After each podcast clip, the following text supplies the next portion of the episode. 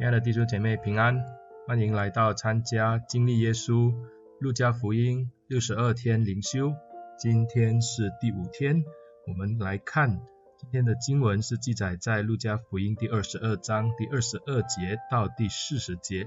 路加福音第二章第二十二节到第四十节这样说道：按摩西律法满了洁净的日子，他们带着孩子上耶路撒冷去，要把他献于主。正如律法上所记，凡投生的男子必称圣归主，又要照主的律法上所说，或用一对斑鸠，或用两只雏鸽献祭。在耶路撒冷有一个人名叫西面，这人又公义又虔诚，素常盼望以色列的安慰者来到，又有圣灵在他身上，他得了圣灵的启示，知道自己未死以先必看见主所立的基督。他受了圣灵的感动，进入圣殿，正遇见耶稣的父母抱着孩子进来，要照律法的规矩办理。西面就用手接过他来，称颂上帝说：“主啊，如今可以照你的话，释放仆人安然去世，因为我的眼睛已经看见了你的救恩，就是你在万民面前所预备的，是照亮外邦人的光。”又是你名以色列的荣耀。孩子的父母因这论耶稣的话就稀奇，西面给他们祝福，又对孩子的母亲玛利亚说：这孩子被立，是要叫以色列中许多人跌倒，许多人兴起，又要做毁谤的画饼，叫许多人心里的意念显露出来。你自己的心也要被刀刺透。又有女先知名叫亚拿。是亚瑟之派法内利的女儿，年纪已经老迈，从做童女出嫁的时候，同丈夫住了七年就寡居了，现在已经八十四岁，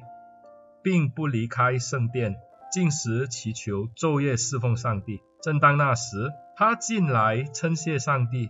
将孩子的事对一切盼望耶路撒冷得救赎的人讲说。约瑟和玛利亚造主的律法办完了一切事，就回加利利，到自己的城拿撒勒去了。孩子渐渐长大，强健起来，充满智慧，又有神的恩在他身上。今天的经文就读到这里。耶稣的父母确实是按着犹太人的律法，给他履行了一切在律法上所需要的这些的礼仪。耶稣在第八天就行了割礼。然后按照利未记十二章第一到第四节的记载呢，要等到玛利亚也得洁净的时候，也就是第四十天，他们一家三口就到圣殿里面去履行律法有关洁净的礼仪。每一个犹太的男婴孩出生第八天，就必须要行割礼和命名。割礼呢，就象征犹太人跟外邦人不同，他们跟上帝有一个特殊的关系。割礼就是一个记号，接下来就是这个赎长者之礼。头生的孩子出生一个月后要献给上帝，这个仪式是通过献祭，就是把孩子从神那边买赎回来，也表示说这个父母呢要承认这个孩子是属于上帝的，唯有神才能能力赐人生命。另外一个的礼仪，也就是为玛利亚而做的，就是为母亲所做的洁净礼。在这个立位记当中所记载的，就是。当一个女人生下孩子以后，生男孩子的就要在四十天内，或者生下女孩子的就是八十天内呢，在礼仪上算是不洁净的，不能进到圣殿里面去。她必须隔离大概届满的那一天，他们夫妇呢就要带着这个羊羔去做，或是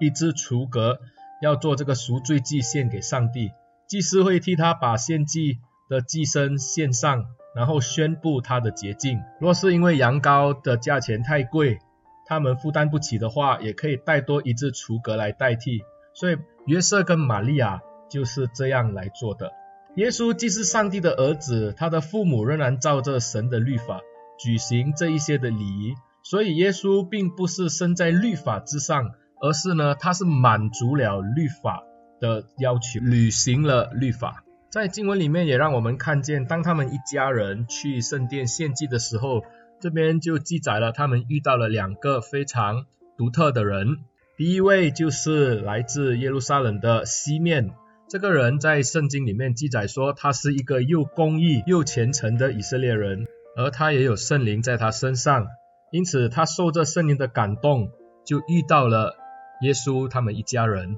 当西面遇见他们，就抱起了耶稣，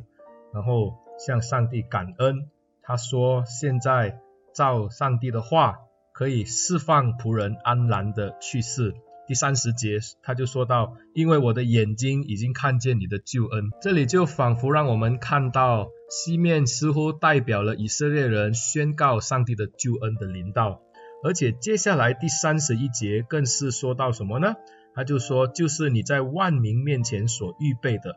就是照亮外邦人的光。”这里似乎突破了以色列人的思维。就是呢，救恩不单只是临到以色列人，他甚至要临到外邦去，这也非常符合路加福音选写的这个的目的。路加虽然是写到救恩是从以色列人出来，但是他始终要往外万国万民去。而现在西面所说的一切话，就仿佛确认印证了上帝的救恩确实的临到了以色列还有世界。当然，西面也说到了。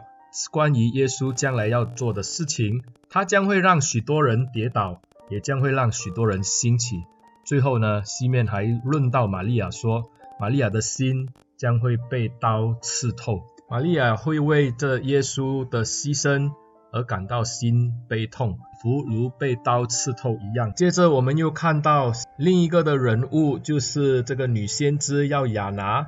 她也来到这个当中，遇到了这一对的夫妇，就是约瑟和玛利亚，而且呢，她见证了这一件的事情，甚至呢，向一切盼望耶路撒冷得救赎的人来讲论，就是上帝的救恩确确实实的临到了以色列。这两个敬虔的老人，西面和亚拿，他们素来盼望可以见到弥赛亚的灵道，当圣灵引导他们的时候。他们遇到了这个婴孩的耶稣，就是我们再清楚的看一下这个的画面，他们看见的这一对的夫妇，就是约瑟和玛利亚。这对的夫妇并不是高官显要或者是有钱啊的富人，他们乃是连一个羊羔都买不起，需要用两个雏鸽来献祭的贫苦的人家。但是这两位的老人并没有因着这样就嫌弃，反而他们是很确实的知道这位将来的圣者。就是他们手中所抱的这个婴孩，他们看人，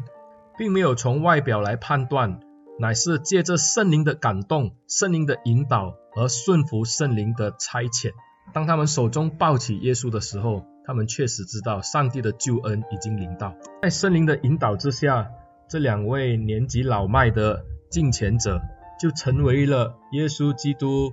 救恩的见证者。我们一直的从路加福音第一章看到这里，我们看到圣灵的引导带领的时候，人要向其他的世人宣告上帝的救恩。神借着这一些卑微的小人物，第一章我们看见撒迦利亚、玛利亚、以利沙伯；第二章我们看见神把耶稣诞生的好消息报给了当时还在野地看守羊群的这些牧羊人。他们又去见证了耶稣的诞生。接着下来，在圣殿里面，神也引导带领这两位年纪老迈的敬虔者，见证神的救恩临到以色列，临到全世界。路加很清楚地提醒了我们，上帝拣选宣告他救恩的人，不一定是我们想象中拥有很大的权柄。拥有很高的职分，甚至是拥有很多的财富，上帝都拣选一些身份低微，不过呢，他们在信仰上都是一些敬虔的人，神就拣选他们。而且这整段的记载为什么那么的详细，那么的清楚呢？我们相信这一些都是路加医生向玛利亚所询问、所得到的一些的资料。感谢上帝，神的救恩。接着，耶稣基督临到了世界。另外呢，这两个的敬虔人也可以代表着犹太人的救恩历史上期待已久的这个应许。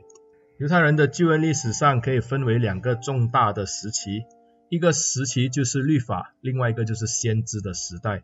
而且今天这两位的敬虔，西面代表律法，亚拿代表先知，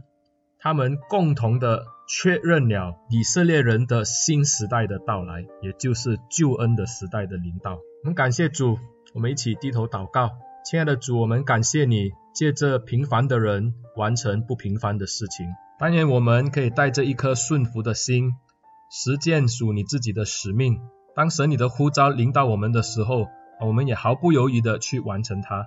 求主帮助我们，感谢主，因着今天我们看到救恩的临到是那么的真实，而且呢是直接临到了人世间。感谢主，我们就这样仰望祷告，奉耶稣的名，阿门。亲爱的弟兄姐妹，谢谢你们的收听。愿你们把这一个的音频呢分享给你们的教会的弟兄姐妹，还有呢你们认识的朋友，让他们可以与你与我一起的灵修。谢谢大家，上帝祝福你。